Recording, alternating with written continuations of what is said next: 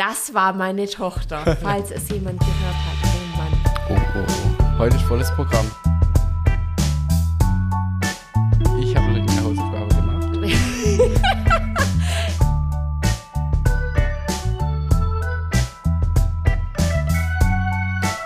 Hallo liebe Zuhörer und Zuhörerinnen. Herzlich willkommen zu einer weiteren Folge Pflegetheke, der Apothekenpflege-Podcast mit Knut und Susanne.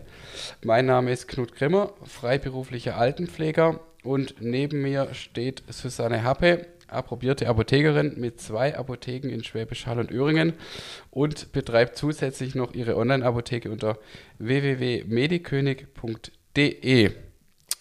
Knut, du hast schon richtig gesagt, wir stehen heute, wir sitzen nicht mehr. Ja, Wir haben uns für einen dynamischeren Stil entschieden. genau, wir sind umzogen. Jawohl. Von welchem Raum eigentlich?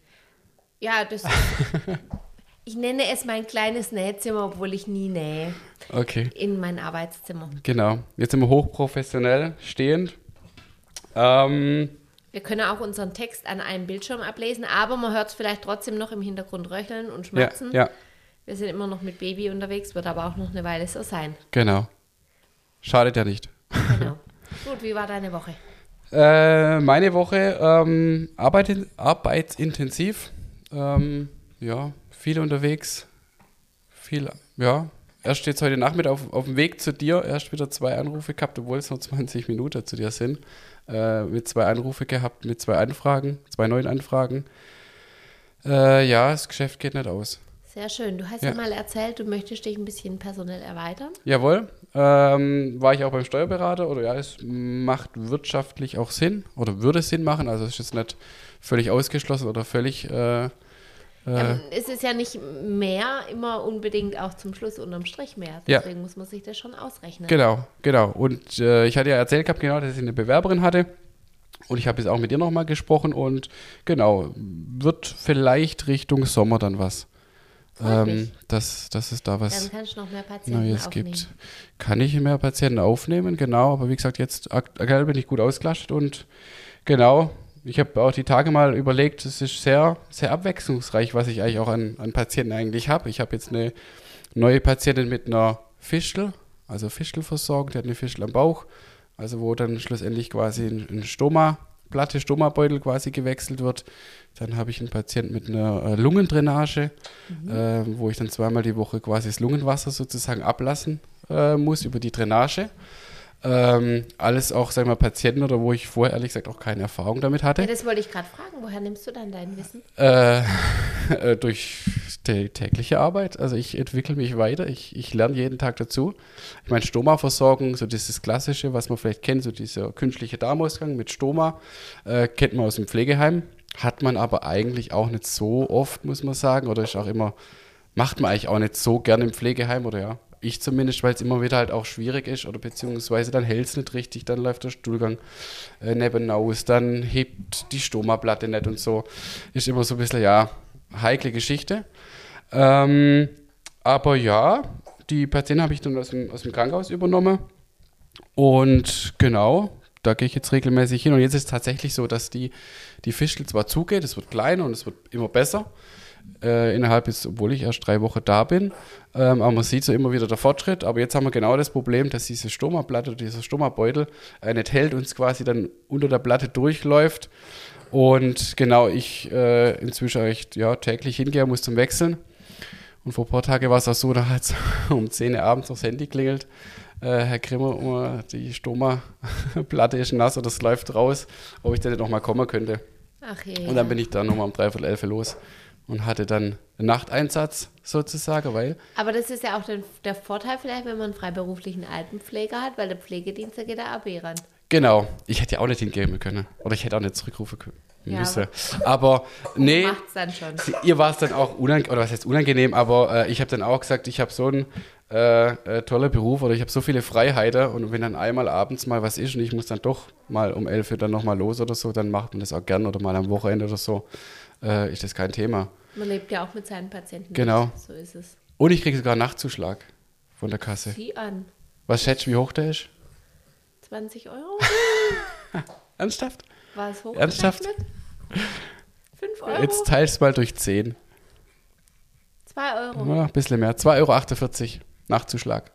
Ja gut, ich habe auch einen Notdienst von Zuschlag von, ich glaube, 2,50. 2,50 Euro Ich glaube, ich Pro glaube, Kunde- er ist immer noch, ja. pro Kunde quasi, der, der kommt und klingelt oder pro Medikament, was du Pro rausgibst? Kunde. Pro Kunde. Okay. Ja, aber ich, es gibt ja noch den Nacht- und Notdienstfonds. Das ist jetzt was Spezielleres, wo man ein bisschen.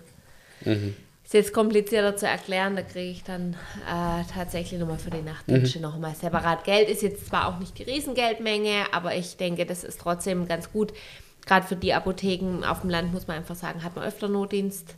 In der Großstadt weniger. Ich habe es heute erst mit einer Mitarbeiterin drüber gehabt. In Heilbronn hat man halt einmal im Mo Monat Notdienst. Bei uns hat man alle elf oder zwölf Tage Notdienst. Und das ist halt doch nochmal ein Unterschied. Ja. Auch von der Lebensqualität. Und wie plane ich meinen Urlaub? Solche Sachen, ne? Ja. ja. Wenn ich alle elf Tage Urlaub habe, ist halt äh, die Urlaubsplanung ein bisschen verkürzt.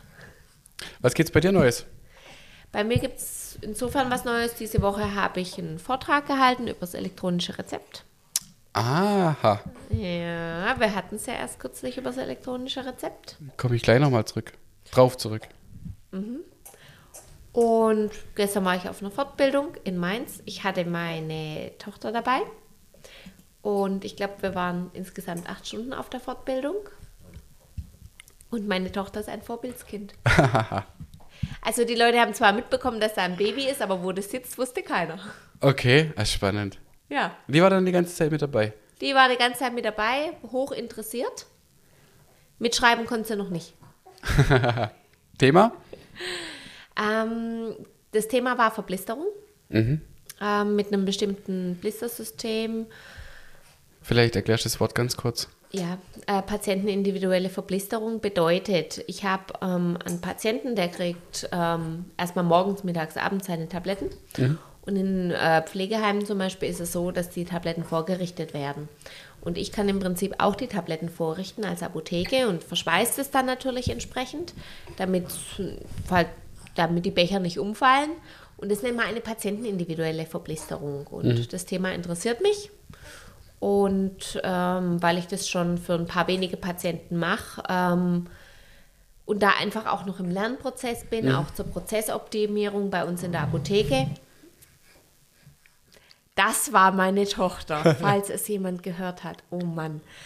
Ähm, ja, bin ich gerade einfach noch in den Anfängen. Ich äh, will mich da einfach fortbilden, damit ich meine Prozesse in der Apotheke optimieren kann, damit das Thema für uns einfach zum Handhaben ist. Aber ich denke einfach, das ist was, was ich ein Stück weit mit anbieten möchte und späterhin vielleicht auch mal ähm, ja, für einen ambulanten Patienten oder Patienten von dir.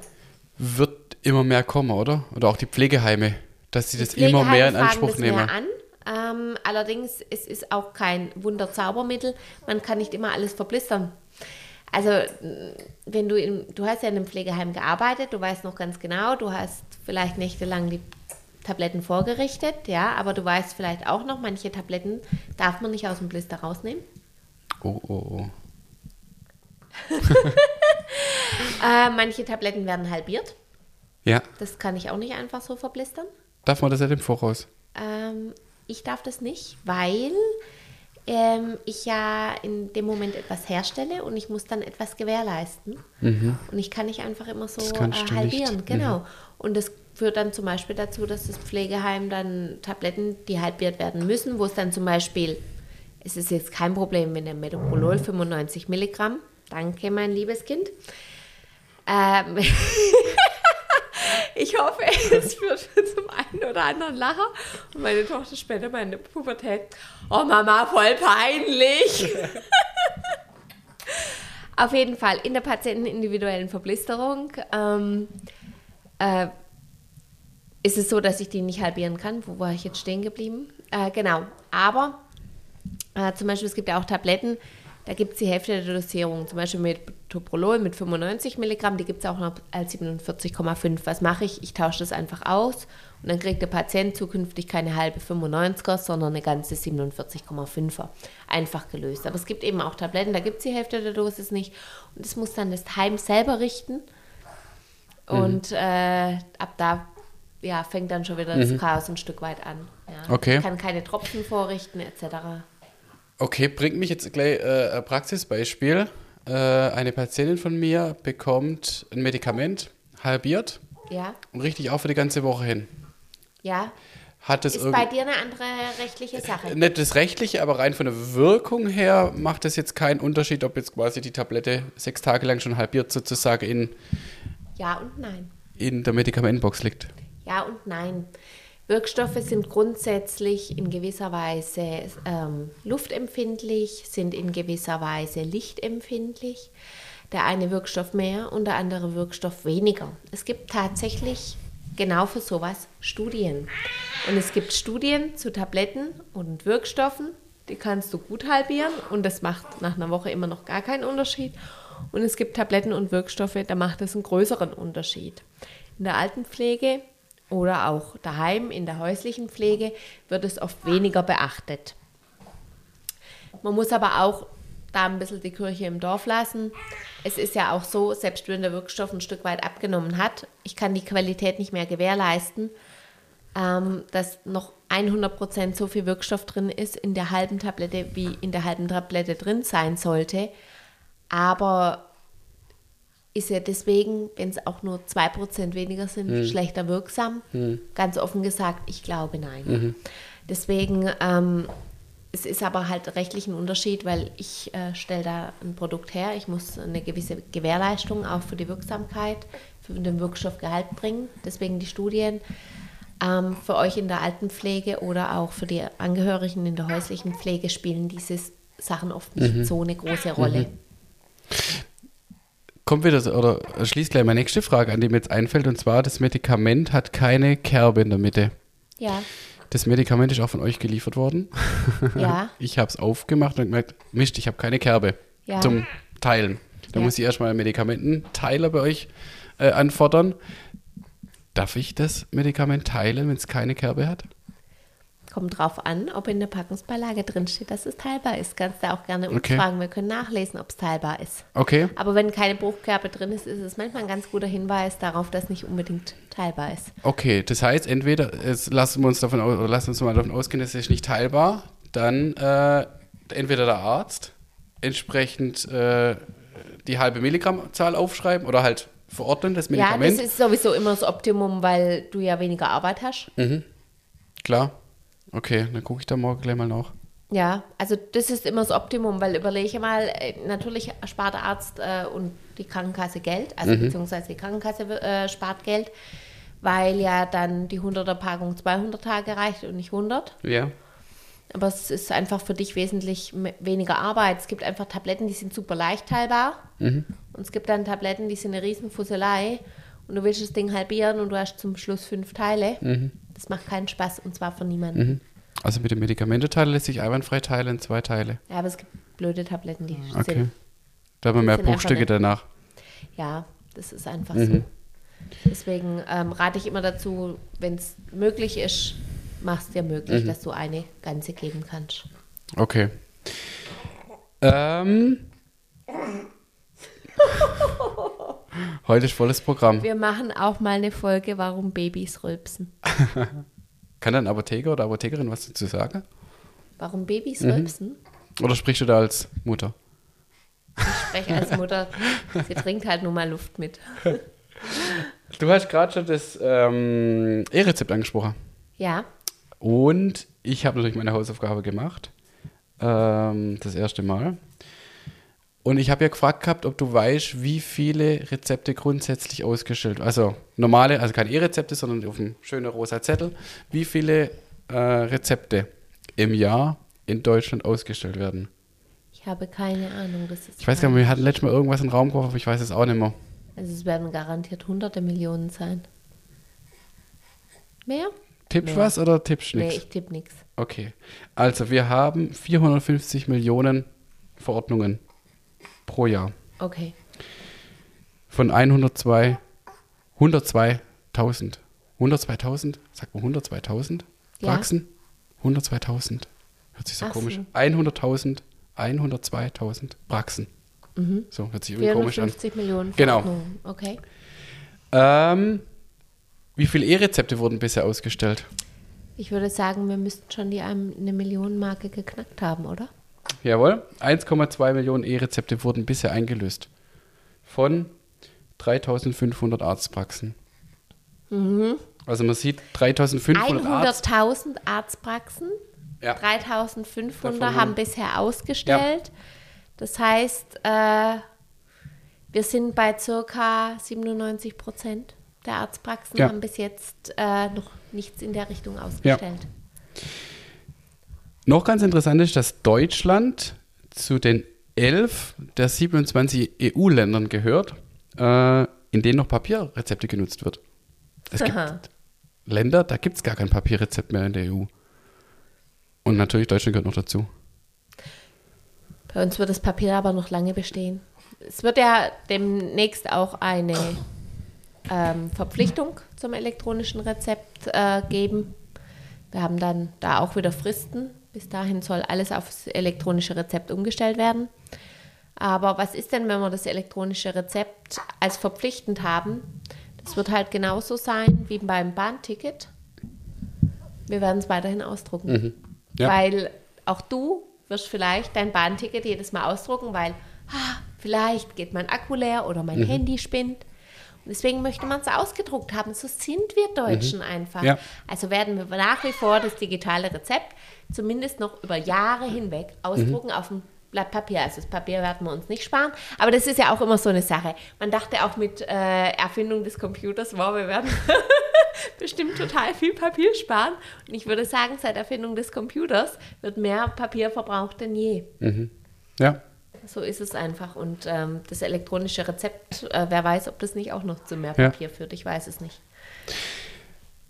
Im Radio gab es heute ein ganz inter oder gab es ein Thema äh, und zwar ähm, Bargeld.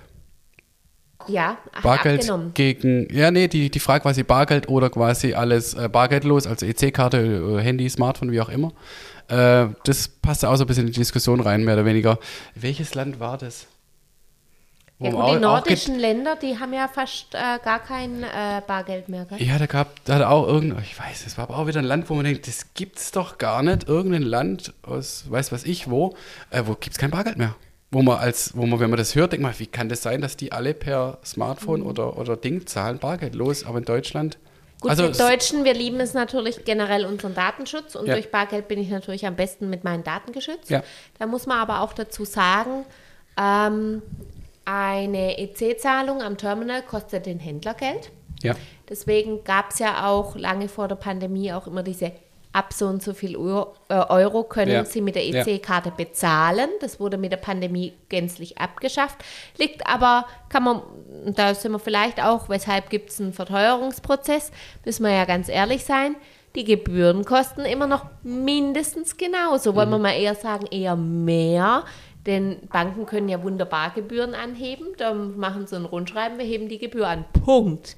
So, also die Kosten liegen noch genauso. Jetzt zahlt aber jeder auch sein Lutschbonbon äh, noch mit einer EC-Karte, also sein 82-Cent-Artikel. Und wenn man dann halt, keine Ahnung, äh, 4 oder 3 Cent äh, Gebühr pro EC-Zahlung hat, das klingt zwar immer noch äh, danach, als ob man was dran verdient, aber wollen wir mal ganz ehrlich sein, die Marge schwindet und schwindet. Und ähm, deswegen werden viele Dinge eben auch teurer, weil wir eben alles mit EC zahlen wollen. Und das kostet Geld. Jetzt kam aber noch ein Faktor dazu. Früher haben wir von der Bank, das ist bei uns jetzt zum Beispiel so in der Apotheke, die Münzrollen gratis bekommen. Inzwischen zahlen wir 50 Cent pro Das ist Münzrolle. teuer. Ja, und deswegen ist es jetzt auch für mich inzwischen völlig uninteressant, ob jemand mit EC-Karte bezahlt oder ob jemand mit Bargeld bezahlt. Übrigens der Unterschied EC-Karte und Kreditkarte. Kreditkarte sind wesentlich mehr Gebühren. Und das Fiese ist ja, Kreditkarte sind die Gebühren umsatzorientiert. Das heißt, wenn du, keine Ahnung, für 10 Euro was kaufst, dann ist ja die Gebühr relativ gering. Wenn du jetzt aber bei mir ein Medikament für 10.000 Euro bar bezahlen musst, weil du zum Beispiel privat versichert bist und diese Kreditkartenfirma möchte 2% Gebühren haben, dann kannst du dir vorstellen, was diese Firma für nichts tun eben mal bekommt. Und zwar von mir, nicht ja, von dir. ja, ja. Und jetzt kommt der Knaller, weshalb ich solche Sachen ablehne. Ich zahle 2% Gebühr. Ich habe aber auf den Einkaufspreis, nicht auf den Verkaufspreis, nur 3% Aufschlag. Ja, und muss dann noch die Mehrwertsteuer obendrauf sitzen. Und von diesem Betrag mit Mehrwertsteuer zieht mir diese Firma 2% ab. Das kann sein, wenn alles dumm läuft, ich habe ja auch noch andere Kosten, dass ich dann für so ein schönes Medikament auch noch drauf zahle. Ja. Und deswegen sind für mich tatsächlich als Händler Kreditkarten ein echtes Dorn im Auge. Darf man vielleicht auch mal erzählen. Ja. Können wir ewig weiter diskutieren. Vor- und Nachteile von Bargeld oder bargeldlos bezahlen. Ja, wir wollten eigentlich Aber- heute über was anderes sprechen. Ja, ich habe jetzt aber, ich glaube, wir kommen jetzt zu unserem Thema heute gar nicht, weil ich habe jetzt nämlich noch eine Nachfrage oder ich habe eigentlich nochmal zwei Sachen und zwar zum E-Rezept eine Nachfrage. Ähm, privat versichert. Wir hatten ja dann auch die elektronische Gesundheitskarte angesprochen. Privatversicherte haben keine elektronische Kundenkarte, äh, Gesundheitskarte. Wie kommt der, Ele äh, der, Elekt der elektrische Patient, der Privatpatient an sein E-Rezept? Der elektrisierte private Patient. ähm, ja, wie kommt der? Weiß ich nicht. Also ich würde mir jetzt dahingehend so spinnen, dass der bräuchte halt die App. Ja, oder eben ein Papierausdruck dessen. Ja, wir wollen ja kein Papier mehr. Aber wenn ich jetzt privat. Vergiss es. Ich habe ich hab ja keine Gesundheitskarte mehr und ich hätte es ja dann quasi die E-Rezept-App. Ja? Hast Und du dir die mal runtergeladen? Nein. Ich schon. Ich kann dir sogar gleich noch Zahlen dazu sagen, wie oft die schon runtergeladen wurde. Ich sag dir, ich bin voll vorbereitet. Er seit gestern einmal mehr. Ja, okay. Also, vier. Ah, ich hätte dich raten lassen, oder? Ja, Egal. spät. 445.000 Mal. Ach ja. Würdest du sagen, das ist viel oder wenig? Ich finde dafür, dass es so neu ist, ist es viel. Jetzt rat mal, wie viele Millionen gesetzlich Versicherte es gibt. 45? 74 Millionen. Das heißt, von Ah ja, 74 Quatsch, Millionen. natürlich geht ja, oh Gott, ist das peinlich. Ja, ja. Ich schneid's raus. also von Erst 74 Millionen haben quasi 445.000 die App runtergeladen. Also klar, dann funktioniert es natürlich nicht. Ja. Aber ich gehe mal davon aus, es Aber nein, du, natürlich doch, das funktioniert. Du brauchst die App nicht. Du kannst über den Papierausdruck machen. Da ist dieser QR-Code, dieser Code aufgedruckt. Oder die dritte Variante ist ja über die elektronische Gesundheitskarte zu gehen. Ja, das wird aber erst noch kommen. Genau. Ähm, weil, ähm, habe ich jetzt auch nämlich herausgefunden, ich brauche für die elektronische Gesundheitskarte, die erst seit 2019 verpflichtend ausgegeben wird. Das heißt, wer vorher eine Karte hat, der hat ja noch gar keine elektrische. Seit 2015. Okay.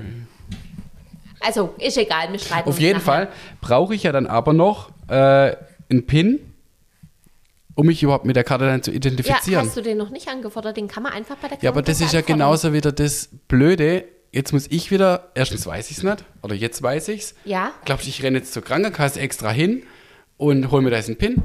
Warum Nee. wird sowas nicht automatisch? Also, Wahrscheinlich, wird auch weil die Leute sonst in den Müll schmeißen und denken, was ist denn das jetzt schon wieder für eine blöde Werbung von meiner Krankenkasse? Aber es ist tatsächlich so, ich habe bei meiner Krankenkasse einen PIN angefordert. okay. Aber das verkompliziert es doch immer wieder. Findest du nicht?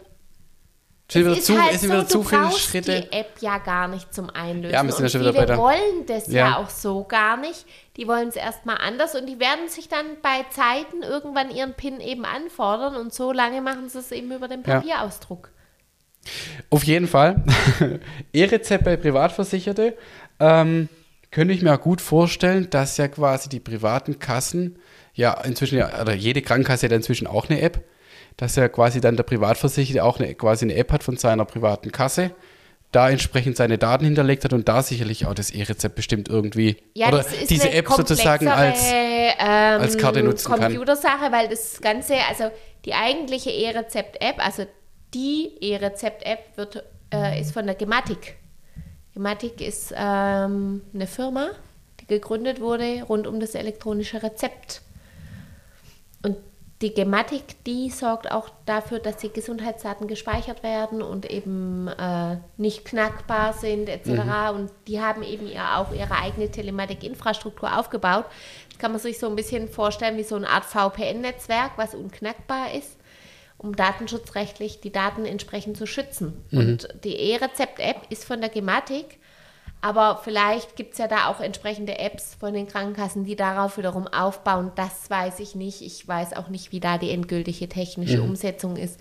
Das ist den IT-Meistern überlassen. Und dann noch die Nachfrage bei Privatversicherte, wie ist es dann mit dem Einreichen? Ja gut, das dürfte ja dann weniger das Problem sein. Ja, aber rein theoretisch, es gibt keinen Papierausdruck mehr. Ja, Man muss sich irgendwie über die Kasse einreichen. ja. Aber du kannst ja ähm, das, äh, dieses Rezept kann ich ja dann, ähm, also wenn ich es bearbeite, ein elektronisches Rezept, das kann ja dann danach nicht mehr geöffnet werden, also nicht mehr, ähm, das gibt es ja einmalig. So. Ja, ja. Und wenn ich es bearbeitet habe, dann, und ich hoffe, ich benutze richtige Begrifflichkeiten, dann schließe ich dieses Rezept und es kann nicht nochmal eingelöst werden. Und im Prinzip müsste dann über die Daten, die dann dabei entstanden sind, dass ich das Rezept bearbeitet habe, ich habe mein, meine Kosten dafür im Prinzip äh, in den Daten hinterlegt. Ich reiche das ja auch bei meiner, bei den ganzen Krankenversicherten Ja. von den gesetzlichen ein. Und so müsste dann eben auch dieser Datensatz an die private Krankenversicherung gehen können. Aber die Privatversicherte müsste dann ja quasi entweder elektronisch, Die müssen es dann elektronisch der- dorthin versenden, ja. genau, oder sie haben halt dann doch wieder, machen sich dann doch irgendwie wieder einen Ausdruck und schicken es dann per Papier ein bei der privaten Kasse. Ja, nachdem, allerdings ist es dann auch so, auf diesem Papierausdruck stempel ich ja nichts. Denn der Papierausdruck wird von mir elektronisch bearbeitet Mhm. und nicht analog. Aber du könntest dann bestimmt, aber hast du noch nie ein privates, aber ein privates Ich habe noch keinen, äh, doch, habe ich schon gehabt. Da würdest du ja dann quasi ja wie so eine Art Kassenaus, oder Kassenzettel, äh, also Ich weiß in- nicht, in- ob der Patient dann übergangsweise vielleicht seinen Kassenzettel einreichen kann. Das weiß ich natürlich alles nicht. Das muss Okay. ich ganz ehrlich sagen. Ich habe teilweise so elektronische Privatrezepte gehabt. Äh, Das waren dann oft so eher Antibabypillen oder sowas. Was, was die Leute eh nie eingereicht Mhm. Ja. haben. Also nochmal der Aufruf, alle die Privatversicherte beim Arzt Privatrezepte als E-Rezept anfordern und in der Drei-König-Apotheke Und, oder und den Arzt erstmal in Stutzen und Schwitzen bringen, und dann in, in der der, Apotheke Panik auslösen und dann als Star des Tages gefeiert werden. Genau. Und dann gern die Erfahrungen uns mitteilen, äh, wie es bei den Privatversicherten ist. Dann Ja. schlussendlich. Vielleicht wissen wir dann ja auch mehr, weil das Hauptproblem ja beim E-Rezept ist, wir Apotheken haben ja wunderbare Fortbildungen zum Thema, aber ohne Übungsmaterial, keine Übung. Deswegen bringt uns Übungsmaterial, wir wollen. ja, Kam jemand nach der letzten Folge? Das hat ja niemand gehört wahrscheinlich. ja. ich würde jetzt mal sagen, ja. Okay, also ich glaube, unser Thema müssen wir äh, auf nächste Woche verschieben. Verschieben wir es auf nächste Woche. Ja. In diesem Sinne, vielen Dank fürs Zuhören und wir freuen uns auf die nächste Folge Pflegetheke, der Apothekenpflege-Podcast mit Knut, Susanne und Piep. meiner Tochter. Wiederhören.